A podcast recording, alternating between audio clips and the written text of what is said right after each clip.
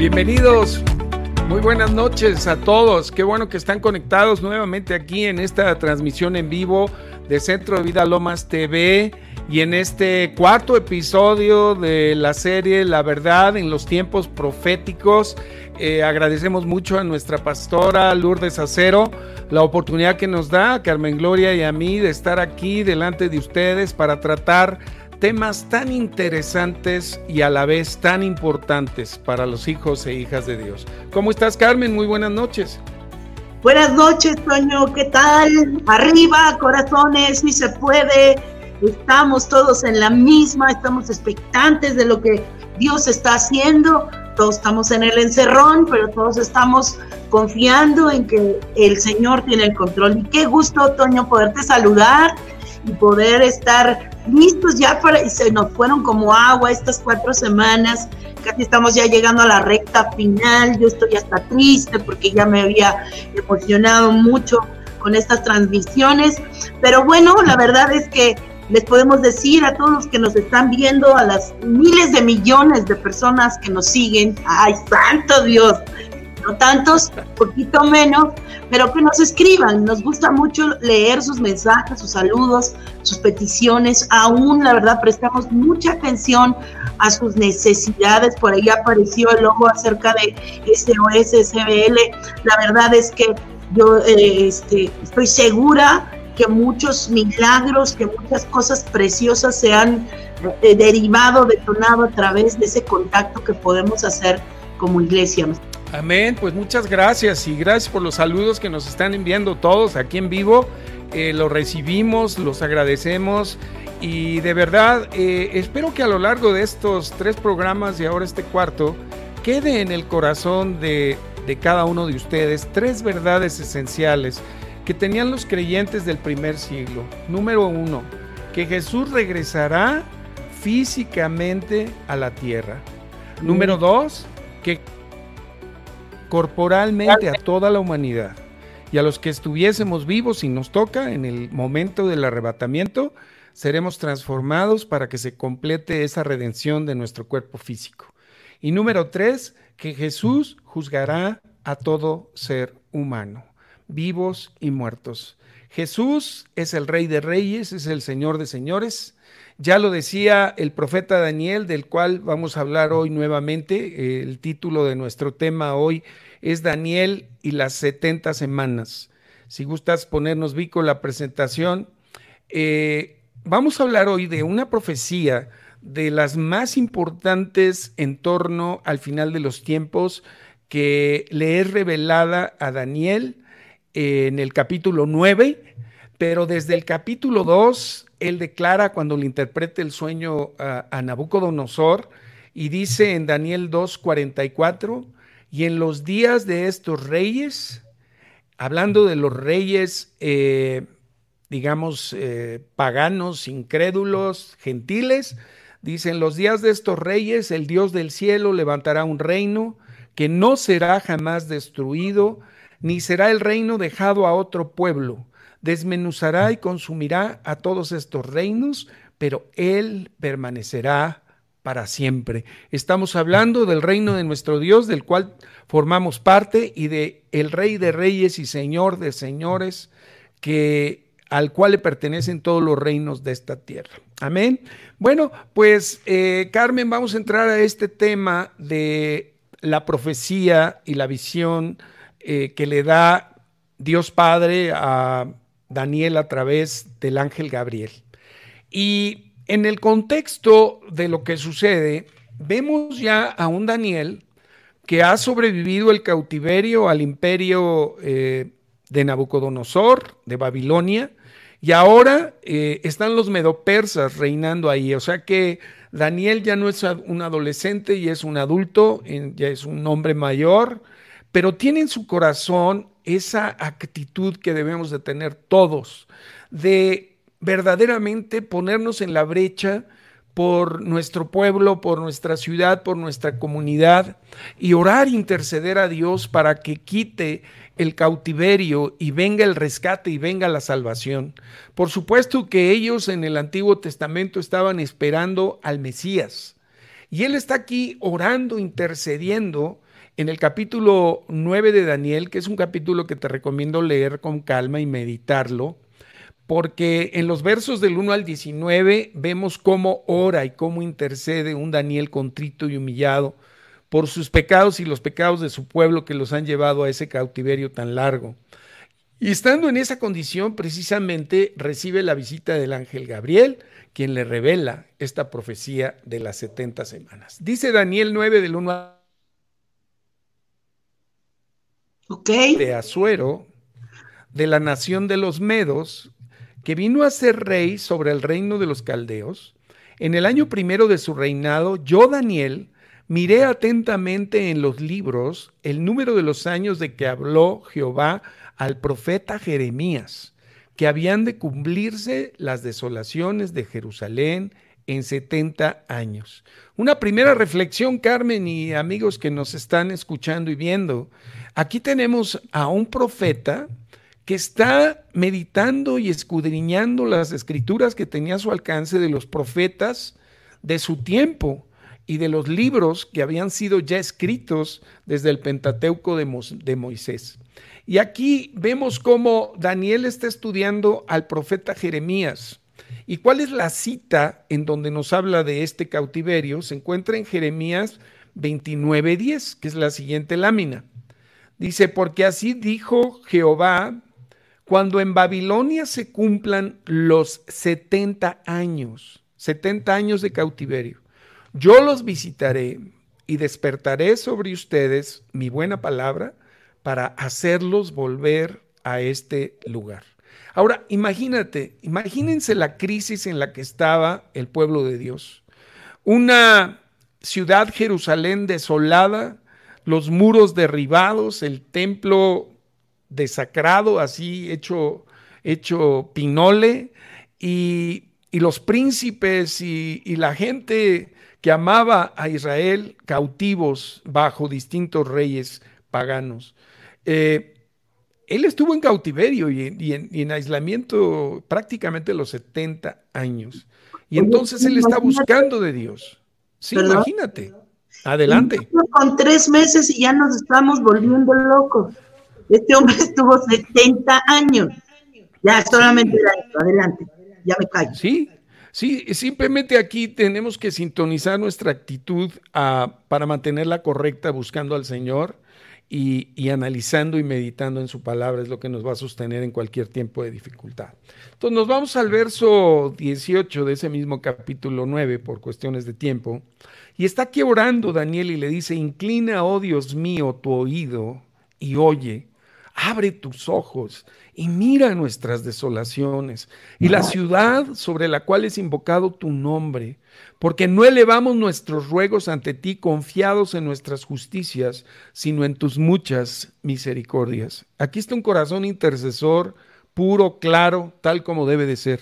Nosotros tenemos a Jesucristo como intercesor nuestro ahí en el cielo y podemos orar interceder conforme lo está haciendo Él, pidiendo al Señor que derrame salvación, que derrame misericordia.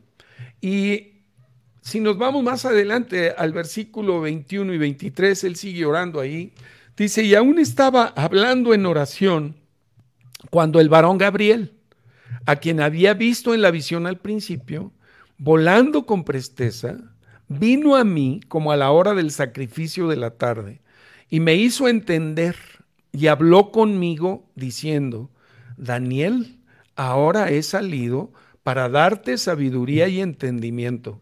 Al principio de tus ruegos fue dada la orden y yo he venido para enseñártela porque tú eres muy amado. Entiende pues la orden y entiende la visión. ¿Te fijas, Carmen, cómo el Señor siempre participa de sus planes, de sus propósitos, de sus profecías a los que le aman. Eh, cuando tenemos un corazón dispuesto a Él, queremos saber de Él y buscamos al Espíritu Santo para que nos diga qué es lo que está pasando, que nos muestre la verdad, si lo hacemos con la actitud correcta, el Señor va a abrir los tesoros de su sabiduría y de su entendimiento y nos los va a hacer saber. Y aquí entramos aquí donde le dice, tú eres muy amado, en Entiende pues la orden y entiende la visión, entramos al tema de hoy, que es la profecía de las 70 semanas. Y esta es una profecía mesiánica que tiene un alcance completo, un alcance total. Daniel 9:24, por favor, dice lo siguiente. 70, semanas están determinadas sobre tu pueblo y sobre tu santa ciudad para terminar la prevaricación y poner fin al pecado y expiar la iniquidad para traer la justicia perdurable y sellar la visión y la profecía y ungir al santo de los santos. Ahora, en este versículo, en el verso 24 de Daniel 9, encontramos los propósitos de Dios el Padre y de su Hijo Jesucristo y del Espíritu Santo para el fin de la humanidad y el fin de los tiempos. Este versículo es tremendamente importante y lleno de los planes y propósitos de Dios. Vamos a, verlos. Ahora, lo que sí podemos decir, Carmen, es que todo esto no se ha cumplido. Se ha cumplido en parte, pero hay cosas que, que Dios eh, va a cumplir porque sabemos que Cristo ya venció a todos sus enemigos, eh, pero aún la palabra dice que su último enemigo, que es la muerte, eh, eventualmente también terminará. Entonces, legal y posicionalmente el Señor ya es el vencedor de todo, pero en la cronología profética llegará el día en el cual se cumpla a cabalidad eh, ahora sí que en un sentido literal, lo que acabamos de leer en este verso 24. Entonces vemos que los propósitos de la profecía son terminar la prevaricación. Esta palabra de prevaricación pues no es tan de uso común. Y la manera de entenderlo es que terminará toda injusticia premeditada del ser humano. toda maldad, toda intención de hacer daño del ser humano caído o aún del no caído, pero todavía no renovado al carácter de Cristo, un día terminará. El Señor pondrá también Perdón. fin al pecado. Adelante, Carmen. Quisiera yo apuntar un poquito en esta palabra prevaricación. Justamente está muy interesante porque pues es de alguna forma lo que podemos estar viviendo ahora, ¿no? Eh, está viviendo la humanidad un tiempo oscuro producto de justamente una prevaricación, ¿te parece así? Es correcto. O sea, hay muchas injusticias premeditadas. Es más, unas eh, entre paréntesis bien intencionadas, pero que hacen un daño terrible porque no están sustentadas en la verdad de Dios y de la palabra. Tenemos que estar orando, hermanos, porque las autoridades y los gobiernos que hoy están en la tierra eh, se alineen sus corazones a los propósitos divinos, a los propósitos bíblicos, porque las figuras de autoridad hoy eh, no están, o podemos decir no estamos, porque todos eh, tenemos niveles de autoridad, inclusive familiar, en donde no estamos ejerciendo esa autoridad para el bien y para lo mejor de aquellos que están bajo nuestro gobierno y nuestra autoridad. Número tres, expiar la iniquidad. Fíjate, esto es muy interesante porque Cristo ya expió los pecados de la humanidad para todo aquel que quiera acogerse, todo aquel que quiera acogerse a su sacrificio en la cruz. Porque si no tomas la redención en Cristo como tu medio de propiciación para el pago de tu deuda, pues entonces se tendrá que pagar con juicio. Por eso aquí en el expiar la iniquidad incluye ya el juicio de Dios sobre todos aquellos que no quieran, no decidan pasarse del lado del vencedor que es Jesucristo. Cuatro, traer justicia perdurable, es decir, por y para siempre vivir en un ambiente de justicia total, de justicia plena. Y número cinco, cumplir con toda la visión y todas las profecías y cómo se cumplen siendo cumplidas. Y finalmente, ungir al Santo de los Santos, es decir, que lo que ya Dios hizo al resucitarlo de la muerte con poder y sentarlo a su diestra, se ha reconocido por toda la humanidad cuando todos doblemos rodilla voluntaria o involuntariamente ante el Rey de Reyes y al Señor de Señores. Wow, y todo esto en un solo versículo, ahí en Daniel 9:24. Tremendo. Tremendo, ¿no? Tremendo, no podemos detenernos porque tenemos que ir rápido hoy porque es mucha información, pero de verdad mediten en ese versículo, solamente en ese hay tanta riqueza de lo que habla hacia adelante, de lo que ya Jesús hizo. Y bueno, seguimos adelante. Bueno, y aquí en el verso 25, pues ya empieza el ángel Gabriel a explicarle con más detalle lo que va a ocurrir hacia el futuro. Entonces le dice, sabe pues y entiende que desde la salida de la orden para restaurar y edificar a Jerusalén hasta el Mesías príncipe, habrá siete semanas y sesenta y dos semanas. Se volverá a edificar la plaza y el muro en tiempos angustiosos. Entonces, ¿qué le está diciendo aquí? Algo que nosotros ya sabemos al leer Nemías, al leer Esdras, sabemos que un emperador o varios emperadores de los persas emitieron decretos para que los cautivos de Israel fuesen a restaurar el templo y los muros de Jerusalén. Pero hay uno en particular que vamos a ver que es el que se ajusta perfectamente a los tiempos que está marcando aquí el ángel. Está hablando de siete semanas y sesenta y dos semanas. 69. Hasta el Mesías príncipe. O sea, aquí vemos cómo hay una espera del pueblo de Dios para que venga este rey, este Mesías, este ungido de Dios, a redimirlos y a salvarlos.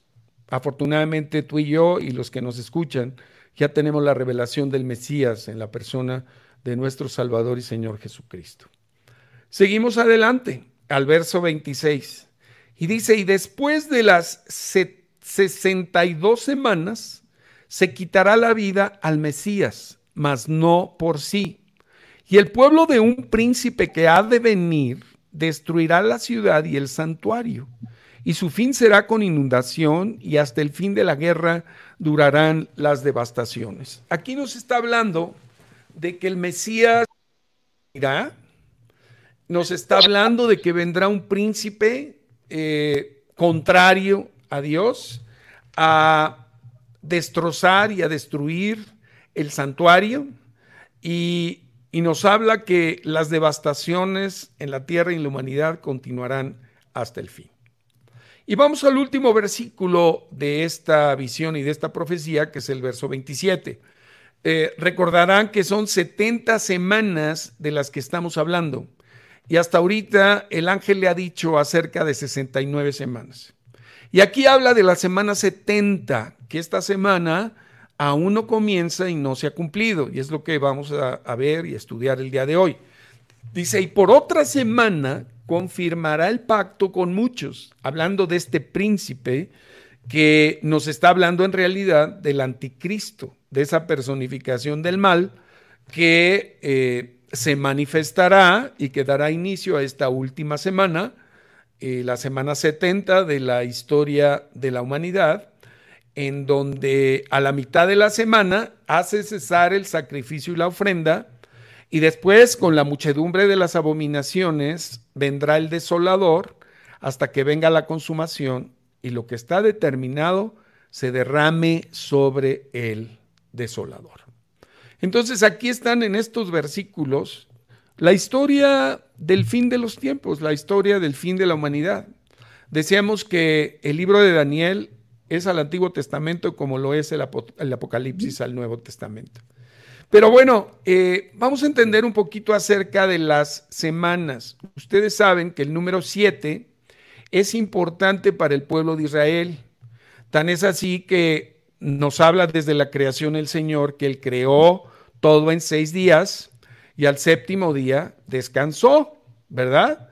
Eh, y santificó ese día, lo bendijo como el día de reposo y les dijo a su pueblo que guardaran el sábado, el día de reposo, y eso sigue hasta el día de hoy, eh, no como sábado, ahora es como domingo para los cristianos, pero queda muy claro en Deuteronomio 5 del 12 al 14, cuando les dice, seis días trabajarás y uno descansarás. Entonces, este siete semanal de días, siete días para conformar una semana era algo común entre el pueblo de Israel.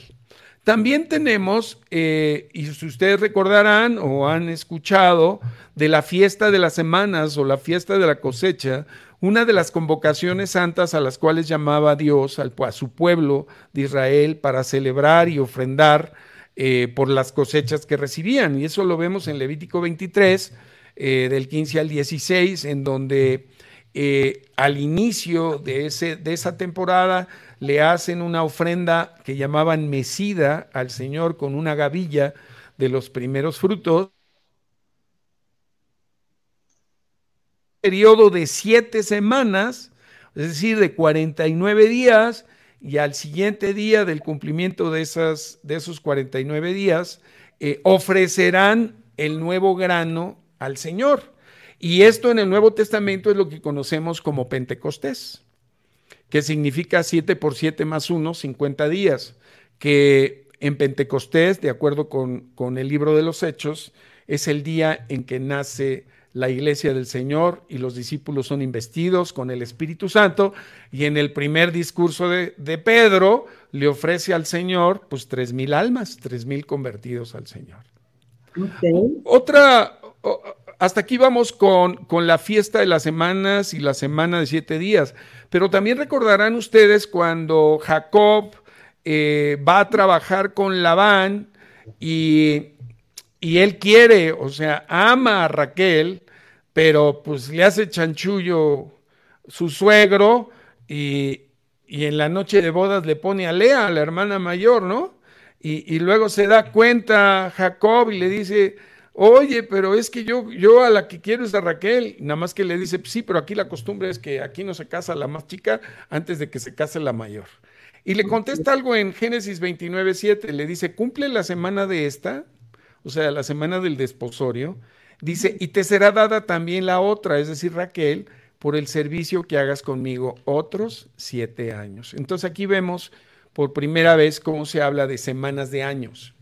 Y luego todos ustedes conocen que eh, el Señor también estableció no solo que se descansara un día de la semana, sino también que las tierras descansaran al séptimo año de su cultivo. Eso también es algo que se habla ahí en Levítico 25, eh, versos 3, en donde dice, seis años sembrarás la tierra y el séptimo año la tierra tendrá descanso. Reposo para Jehová, en ese año no sembrarían. Adelante, Carmen. Es decir, a ver, estoy entendiendo bien que entonces una semana eh, es, igual a siete años. Es correcto. O, sea, que ese es el tiempo que, nos está hablando aquí.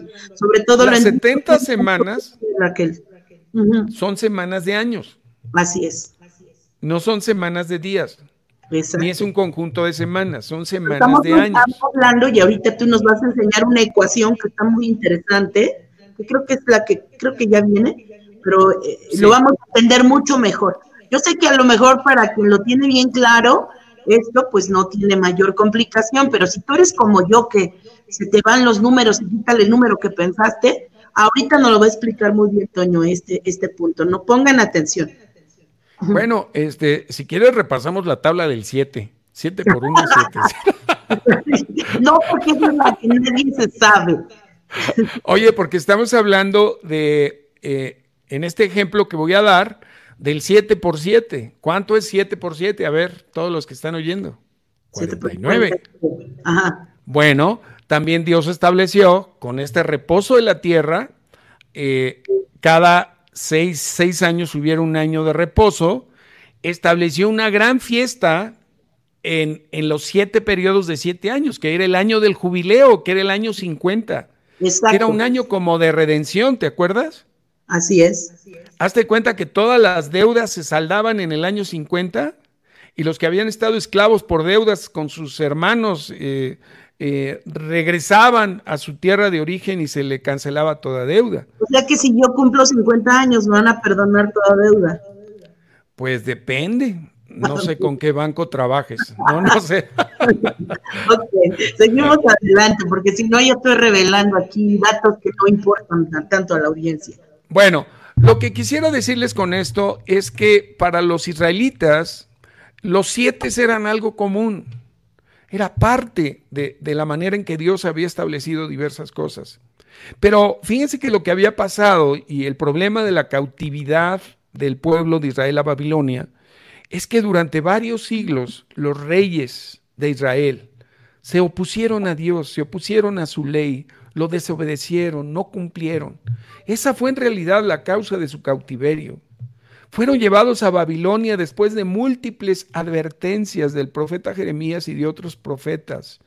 Lo dice ahí en Segunda de Crónicas 36, 21, para que se cumpliese la palabra de Jehová por boca de Jeremías, hasta que la tierra hubo gozado de reposo, porque todo el tiempo de su asolamiento reposó, hasta que los 70 años fueron cumplidos. Fueron llevados cautivos a Babilonia por sus desobediencias. En realidad lo que Dios les estaba diciendo, les estaba diciendo es que su pueblo le debía a Dios 70 sábados de reposo de la tierra, pero sábados de años, de semanas de años. Por 490 años el pueblo de Israel no guardó la palabra del Señor de que dejaran a la tierra descansar en el séptimo año. Entonces esto es básicamente lo que, lo que sustenta esta explicación de las 70 semanas que le da el ángel Gabriel a Daniel. ¿Hasta aquí vamos bien? Sí, oye, pregunta? Esto de que el número 7 significa totalmente completo, ¿no? Perfectamente perfecto y completamente completo. El número 7, número de plenitud. Exacto, y el que esté constantemente repitiéndose en estas, en estas, eh, pues, en estas escrituras, pues nos llama la atención. Ok. Bueno, ahora sí, este, quisiera que nos pusieran esta lámina, la que dice ahí número 19. Entonces, eh, el ángel Gabriel divide las 70 semanas en tres secciones. Primero dice que son siete siete, es decir, 49 años, para restaurar y edificar el muro de Jerusalén. Y luego nos habla de 62 siete, o sea, 434 años hasta que llegara el Mesías príncipe. O sea que en total en las 69 semanas de años tenemos 483 años. Y queda pendiente la semana 70 que está por venir. Hasta aquí vamos bien. Ahora, Pero se cumplió. Perdón, de que Daniel recibió esta palabra hasta que Jesús entró a Jerusalén, tengo entendido, son estos 483 años. Es correcto. Y los estudiosos lo han podido comprobar los eruditos de diversas maneras, analizando.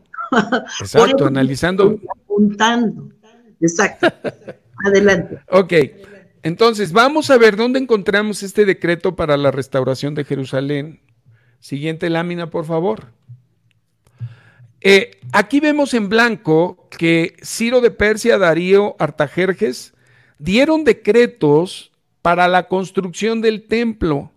Pero el que da el decreto para la construcción de la ciudad de Jerusalén, la reconstrucción, lo da el rey Artajerjes el 14 de marzo del 445 a.C. Y esto lo encontramos en Nehemías 2 del 5 al 8 y 17 y 18. ¿Sí? Ahora, esto se cumple ese mismo año, porque de acuerdo a Nehemías 6:15, la reconstrucción de los muros de Jerusalén y de la plaza ocurrió en 52 días. Fue algo sobrenatural, pero ocurrió y se cumplió. Entonces vamos a la lámina siguiente.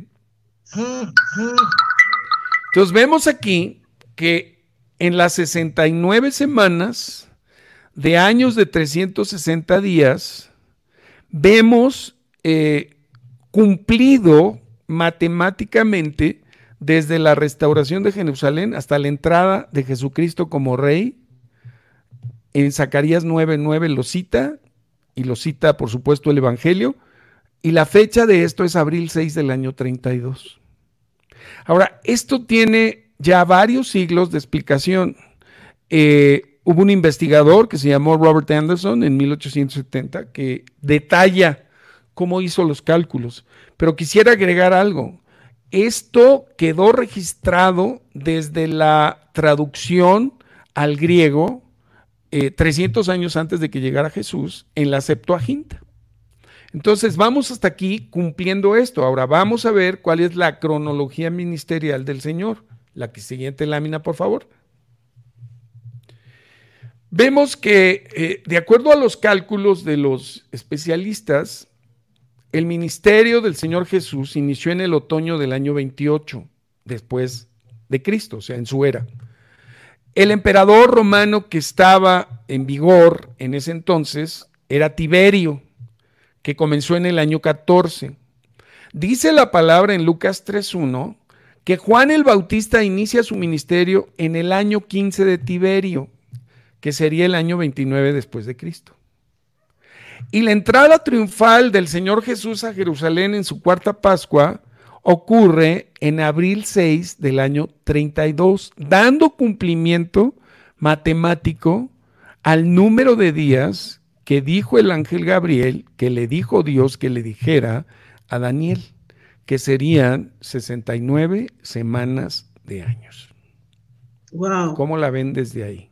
Qué tremendo, ¿no? Qué, qué específico y ese cumplimiento tan, tan especial que podemos ver aún en esta, en esta fórmula matemática y dices, híjole, Dios así, así es Dios de puntual.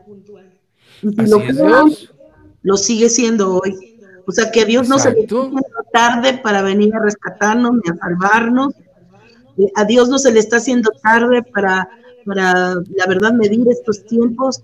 Atrás de todo lo que estamos viendo, pues es su plan sigue adelante y él está en control. No es que estén ganando los malos, ¿no? Yo creo como cuando ves una película y dices, es que ya están ganando los malos, no puede ser. ¿Qué pasó con los buenos, no?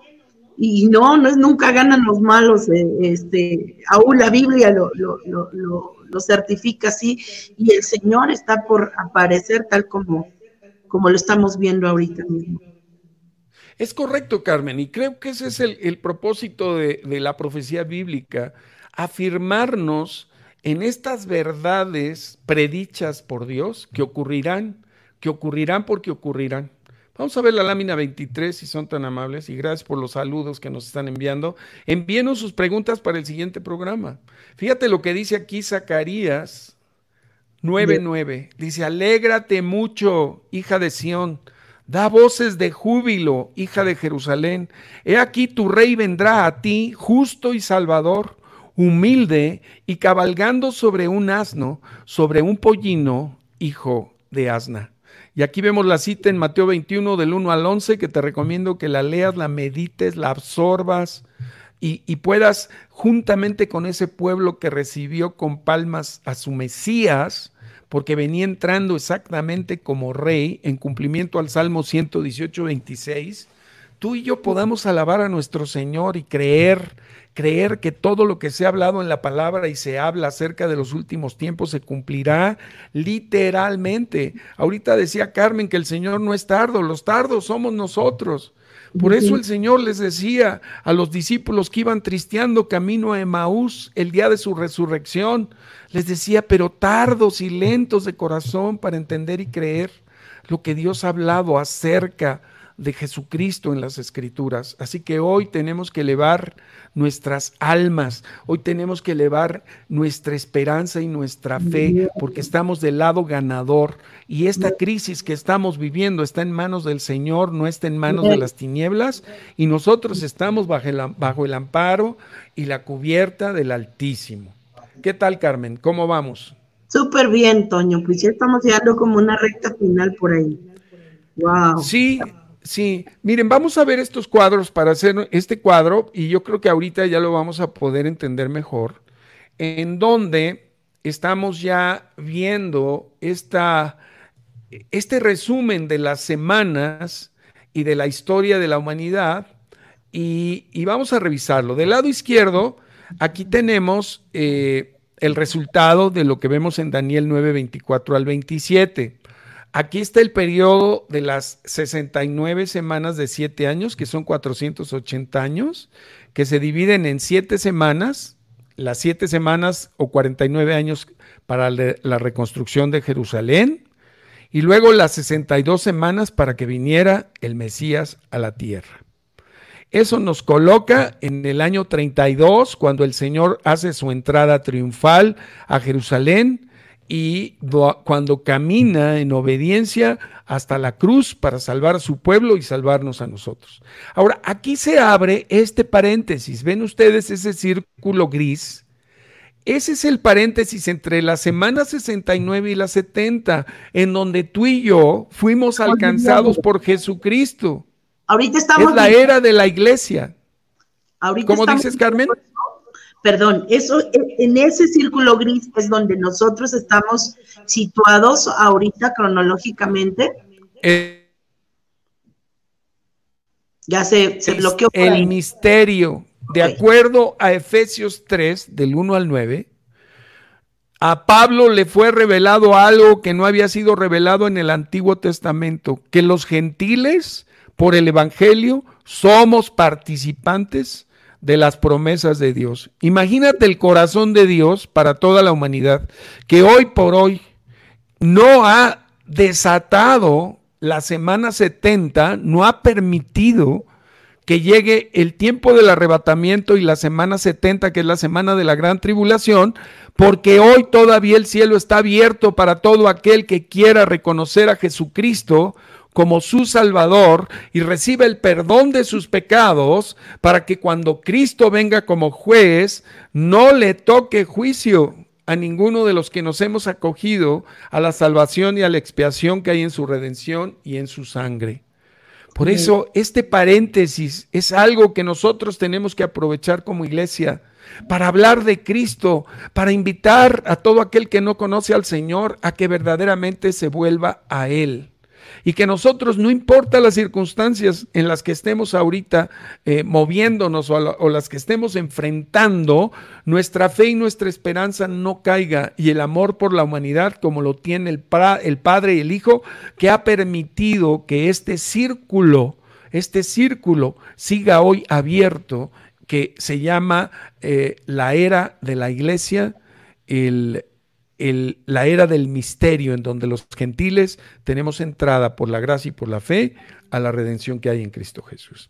Luego, terminando esta era, viene el arrebatamiento del cual hemos hablado, y luego viene ya un tiempo entre el arrebatamiento y la aparición del personaje llamado Anticristo, que da inicio a la semana 70, que son siete años divididos en dos, 1260 días o tres años y medio de paz, de una paz más o menos, y luego los tres años y medio de la gran tribulación, cuando el anticristo a la mitad de la semana se desenmascara y quiere ser como Dios y pone su imagen en el lugar santísimo, en el lugar donde será reconstruido el templo ahí en Jerusalén, y cesa el sacrificio a Dios y las ofrendas, y obliga a la gente a que le rindan adoración. Y ahí se desata no solo la ira de Satanás, sino también la ira de Dios en contra de todos aquellos que se han opuesto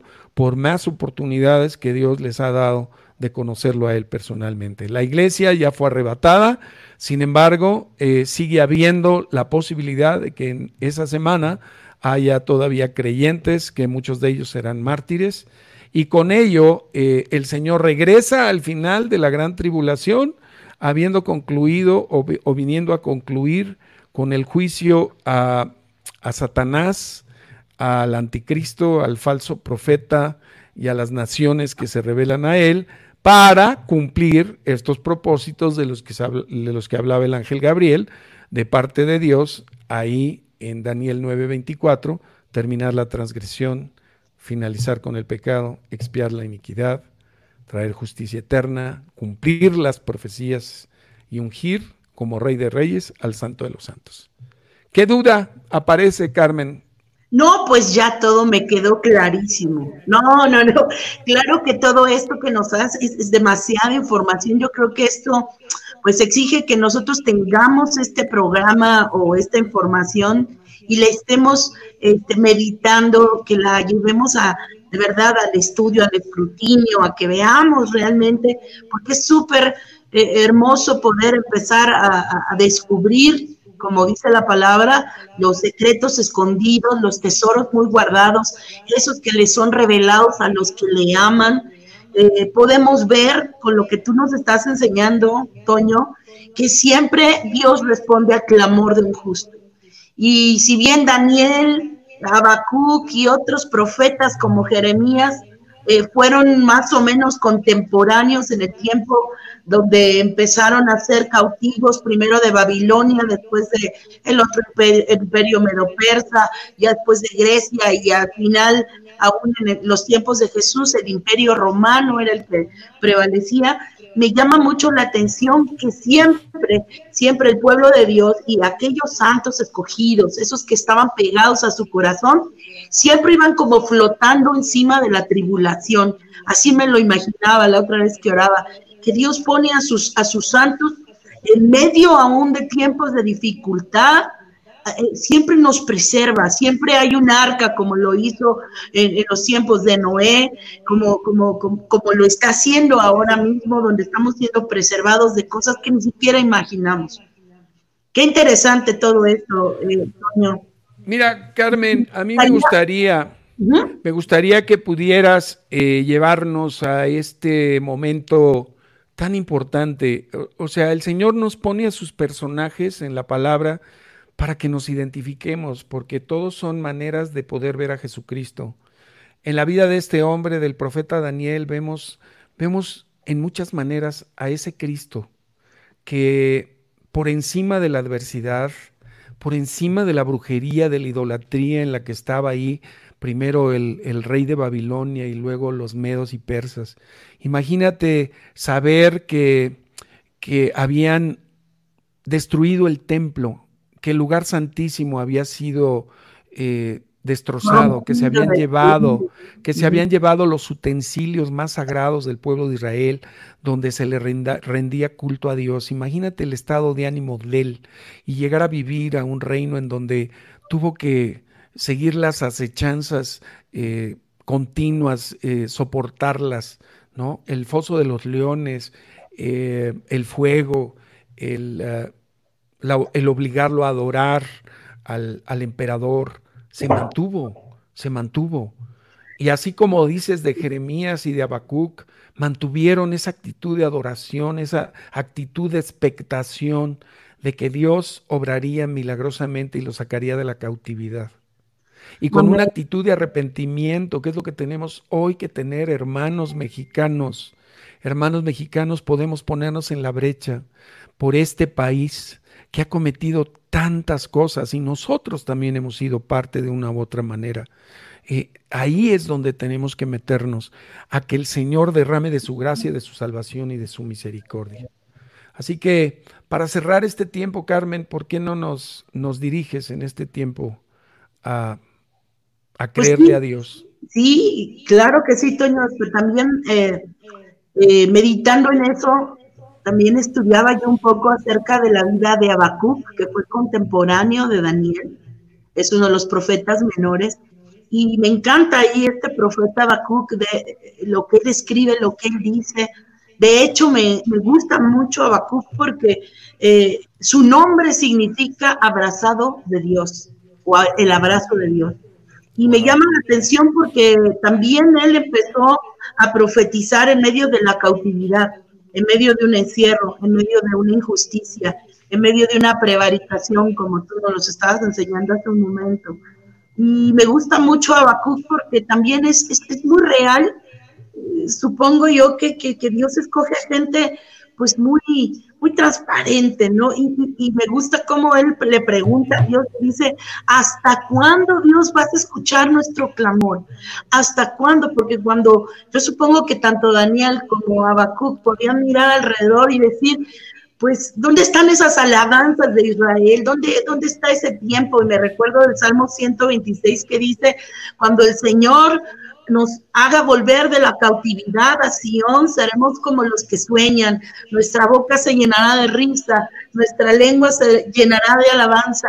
de aquellos hombres que vivieron cautividad y que en otro momento habían sido libres, disfrutaban del templo de Dios, de la presencia de Dios, de la adoración continua como la había instituido en su momento el rey David, y de pronto verse sumergidos en un encierro, en una esclavitud, eh, nos hace pensar que es muy paralelo al tiempo que podemos estar viviendo, cómo nos podemos estar sintiendo. Para nosotros, para ellos son 70 años, ¿no? Y, veía yo, perdón. Para nosotros el símil sería que hoy es el tiempo de la iglesia de resplandecer, que hoy es el tiempo en el cual la iglesia no saque su fe y su fidelidad a su Salvador y a su Señor y comparta de las maravillas que hay contenidas en su palabra y pueda dar testimonio en este tiempo de dificultad de cómo la iglesia está por encima de estas circunstancias, venciendo, ayudando y dándole gloria a su Señor y Salvador. Así es, Toño, y me encanta y me gustaría citarles ya para cerrar porque se nos fue el tiempo muy rápido todavía hay un, un tanto de cosas que, que apuntar en este tiempo. Y, volviendo a este, a este profeta, ya no Daniel, sino Habacuc, les decía yo, contemporáneo, vivían lo mismo, así como tú y yo estamos viviendo lo mismo aquí, ellos estaban viviendo lo mismo desde, desde sus trincheras. Y, algo que me encantó de Habacuc, que al final del capítulo 3, son tres pequeños este, capítulos, pero encierran tanto.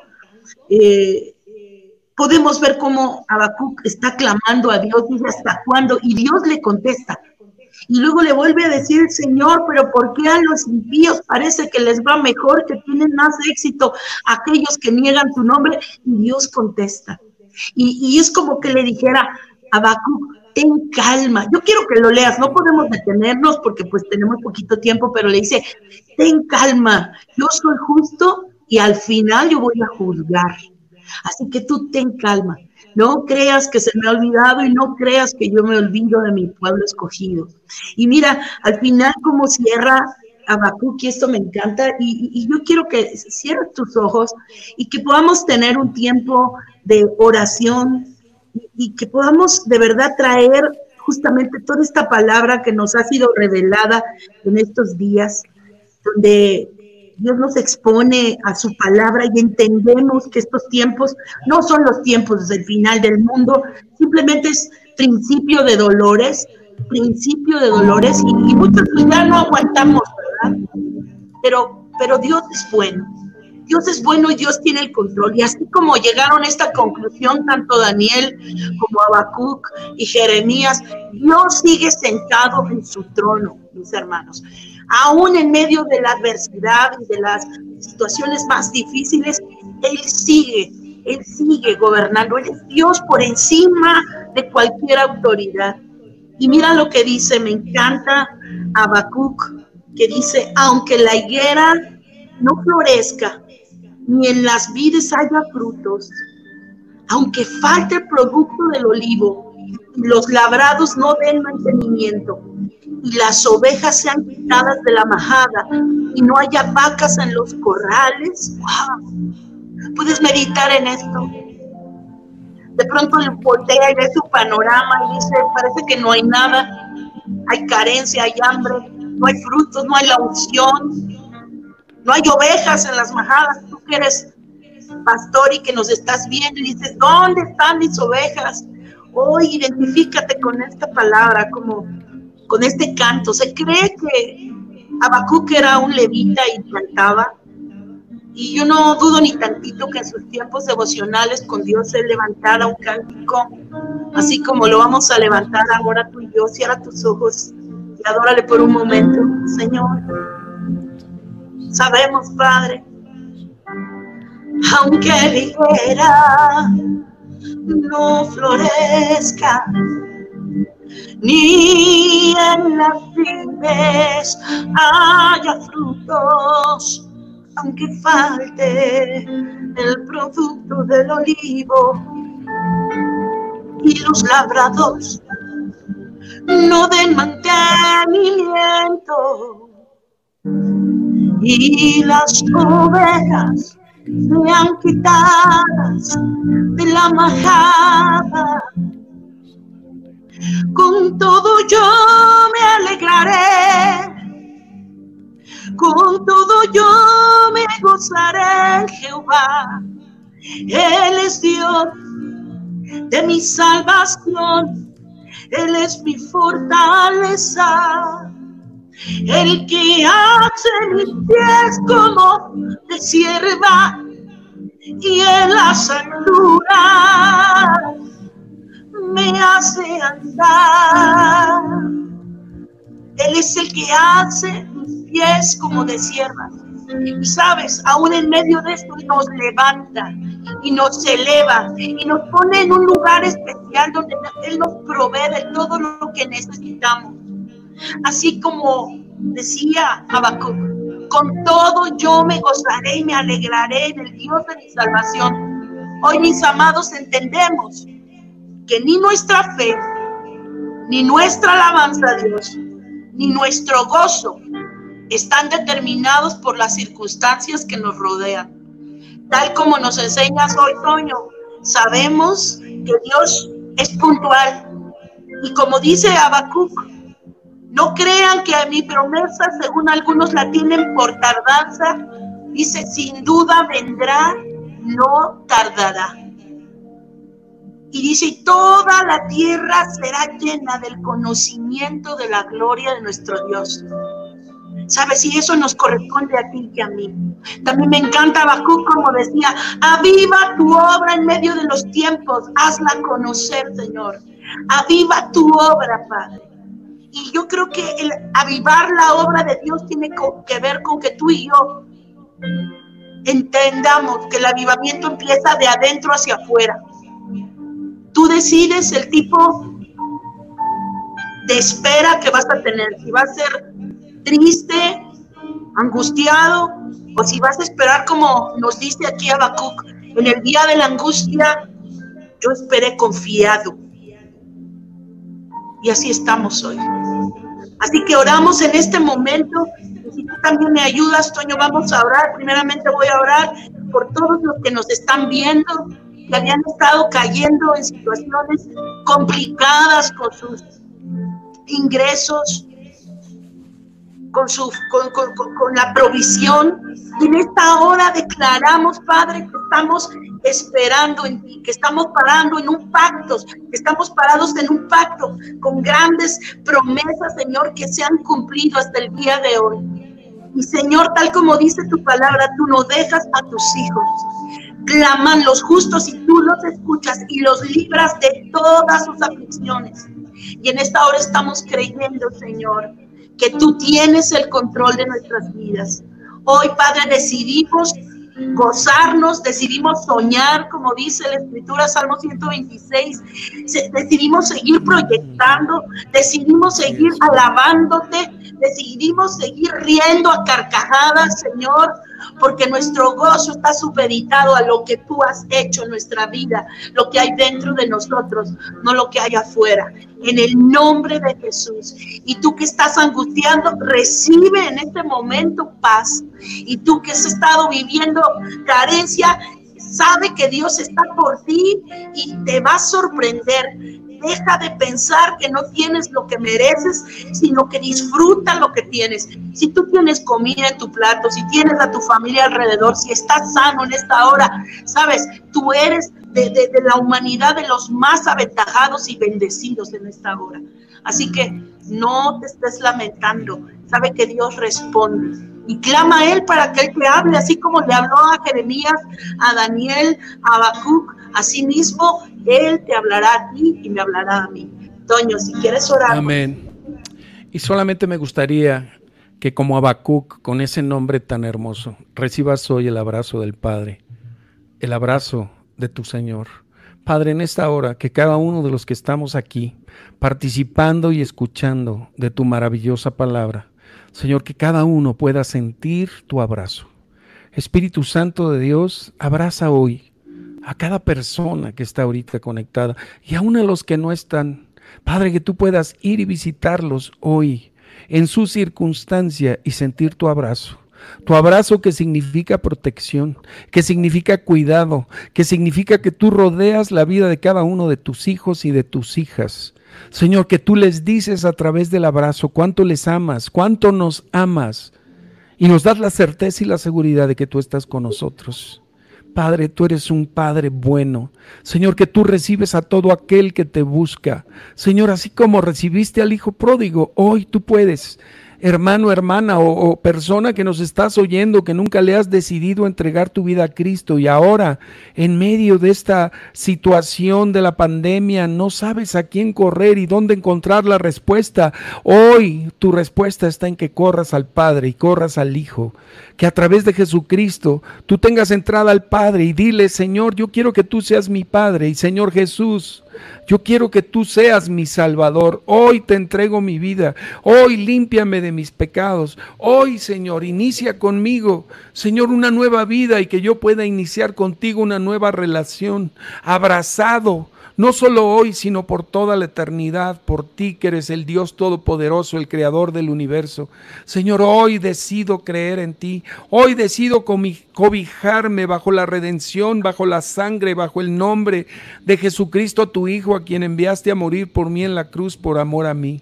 Hoy recibo tu abrazo y me abrazo de ti. Señor, y te doy gracias porque tú envías al Espíritu Santo que me da la certeza de que puedo vivir confiado y puedo vivir en paz. Señor, mientras tú regresas, tu Espíritu Santo nos sostiene y nos permite, Señor, enfrentar y vencer cada circunstancia en el nombre de Jesús. Amén. Recibe el abrazo del Padre.